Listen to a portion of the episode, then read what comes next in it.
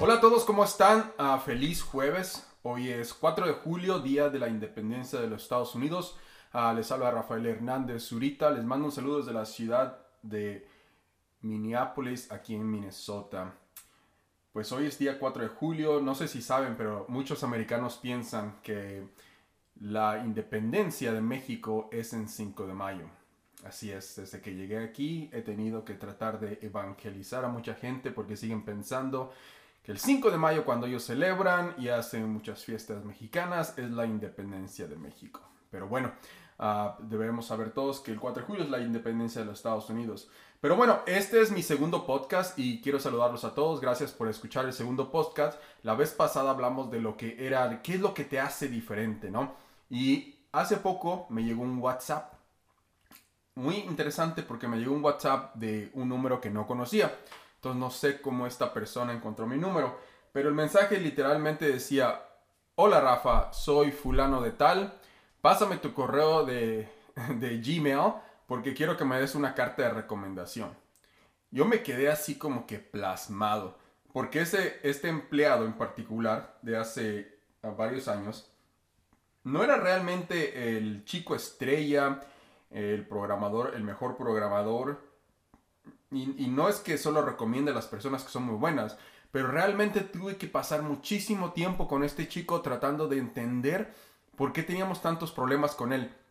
Siempre en los proyectos en los que trabajaba había malas recomendaciones y la retroalimentación de lo que él hacía no era muy buena. Entonces pasé horas y horas hablando con él, entendiendo qué problemas tenía, qué podíamos hacer para, para que fuera mejor. Uh, nunca iba a la oficina, siempre trabajaba desde casa, lo cual está bien, ¿no? Pero yo pienso que cuando necesitas ayuda y cuando quieres uh, salir adelante un poco más rápido, pues necesitas esa interacción con otras personas. Y no, pues nada más no, este, pues él pasó a ser, a reportar para otra persona y pues ya no, ya no, ya no era parte de, de, mi coaching y de las cosas que tenía que hacer. Entonces, pues ya no supe más de él hasta ahora que me mandó un mensaje de que quería que lo recomendara.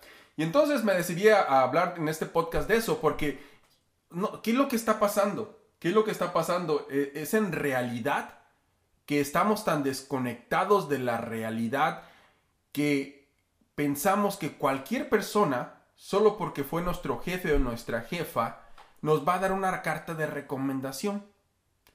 O es que es como si estuviéramos pescando. Le voy a mandar mensaje a todos los que conozco. Como dice mi mamá, quizás es chicle y pega. Y me da una carta de recomendación.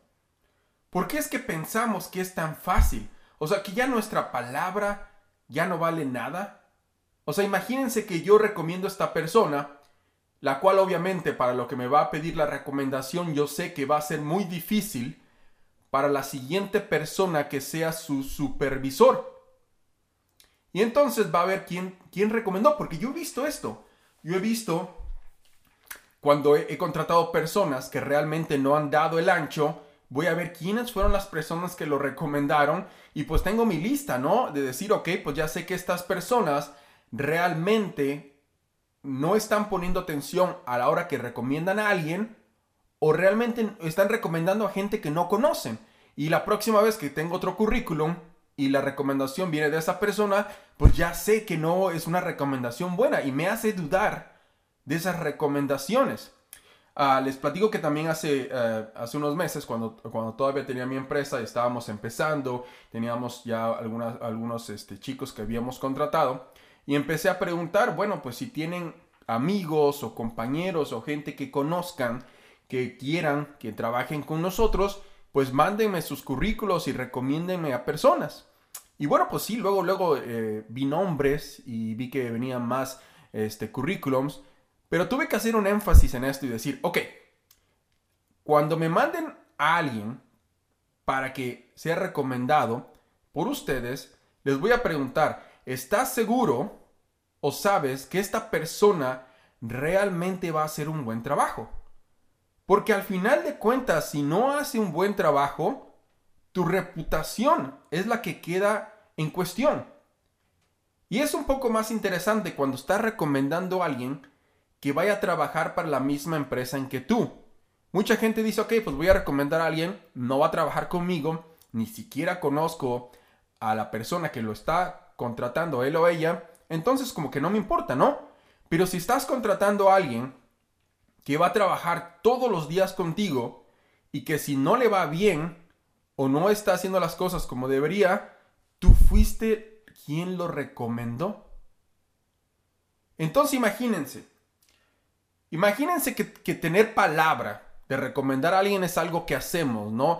Algo que se enriquece con el tiempo, así como la experiencia. Cuando ustedes van en su carrera profesional, el poder tener aliados o aliadas de personas que los están recomendando es sumamente importante.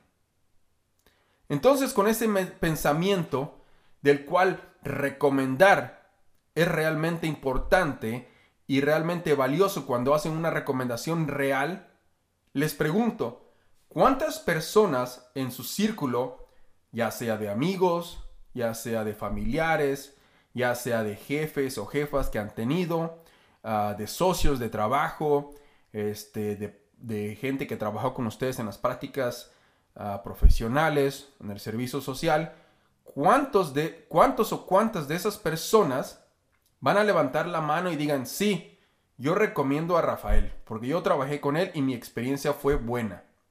O bueno, decir, quizás no fue el mejor, pero se desempeñó como se tenía que desempeñar. Muchas empresas basan su éxito en recomendaciones. A la vez pasada les platicaba de cuando trabajaba en Deloitte y se me viene a la mente otra vez porque los mejores empleados de Deloitte eran aquellos que eran recomendados por los mismos empleados. ¿Por qué? Porque se tomaba muy en serio esto. Si tú ibas a recomendar a alguien porque sabías que iba a estar un proyecto contigo, porque sabía que si vas a hacer el proyecto, esa persona te va a estar apoyando y el éxito de tu proyecto depende de los compañeros de trabajo que tengas. Entonces, esto también de tener buenas recomendaciones y tener una cultura donde recomendamos realmente a la gente que sabemos, es muy bueno para las empresas. Y si ustedes están pensando en hacer su propia empresa, es muy bueno hay muchas empresas que dedican a, reclutamiento de personal y la verdad es que es carísimo. Aquí en Estados Unidos, por ejemplo, recomendar uh, tener una persona de una agencia de reclutamiento te cuesta alrededor de 20% de su salario. Imagínense. Y hay algunos que van hasta el 30% del salario dependiendo de la cantidad de gente que exista en esa, en esa pequeño grupo de, de, gente que está en el mercado para ser contratados. Porque, en, por ejemplo, en mi industria que hago de Salesforce no hay suficientes personas. Entonces, la gente que está contratando personal y está ayudando a otras empresas, están cobrando 30% del salario de esos empleados. Es muchísimo dinero. Para una empresa es muchísimo dinero. Imagínense que tienes que contratar a tres, ya casi, casi tienes un año de salario en comisiones para la gente que está, que está haciendo las contrataciones por ti. Entonces es muy importante que la palabra de alguien y la recomendación de alguien sea buena y sobre todo que creamos una cultura para hacerlo. Y bueno, ya les pregunté cuántas personas en su círculo podrían recomendarlos a ustedes. Pero la pregunta más importante que nos debemos de hacer y que siempre tenemos que llevar con nosotros es, me recomendaría yo a mí mismo para cierta posición. Eso debe de estar siempre que estemos en un trabajo. En el post pasado les decía, ¿qué es lo que te hace diferente? Y esas cosas que te hacen diferente van marcando y van creando tu historia en los empleos o en las cosas que haces. Y cada vez que eres diferente y cada vez que vas a hacer una diferencia en un trabajo, estás logrando que las personas alrededor tuyo te recomienden. Y digan, sí, sí, yo me acuerdo, yo trabajé con Rafa e hicimos este proyecto y nos quedó muy bien y nos fuimos y le metimos y un día nos quedamos hasta tarde porque lo queríamos sacar a tiempo y teníamos este problema y lo resolvimos. Esas pequeñas cosas son las que van quedando en el camino como la experiencia para que te recomienden. Y si de pronto se ven que en su trabajo o, cualquier actividad que estén realizando o en la escuela con sus maestros, ¿por qué no?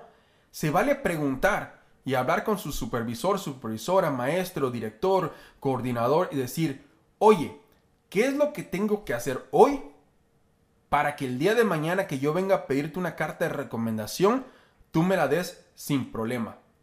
Créame que no tiene nada de malo. Al contrario, para todos aquellos que hacen esta pregunta, lo que están haciendo es que están abriendo la expectativa y creando confianza con esa persona que está trabajando con ustedes, diciéndole, ¿sabes qué? Me importa quedar bien aquí. Me importa que lo que yo vaya a hacer contigo, ya sea en seis meses, un año, dos años, cree una diferencia para esta empresa porque quiero que el día de mañana tú me puedas servir como una recomendación. Esto no se ve mal. Muchos, muchos van a pensar, ah, pero es que van a decir que ya te quieres ir o algo. Esto no, esto no tiene nada que ver.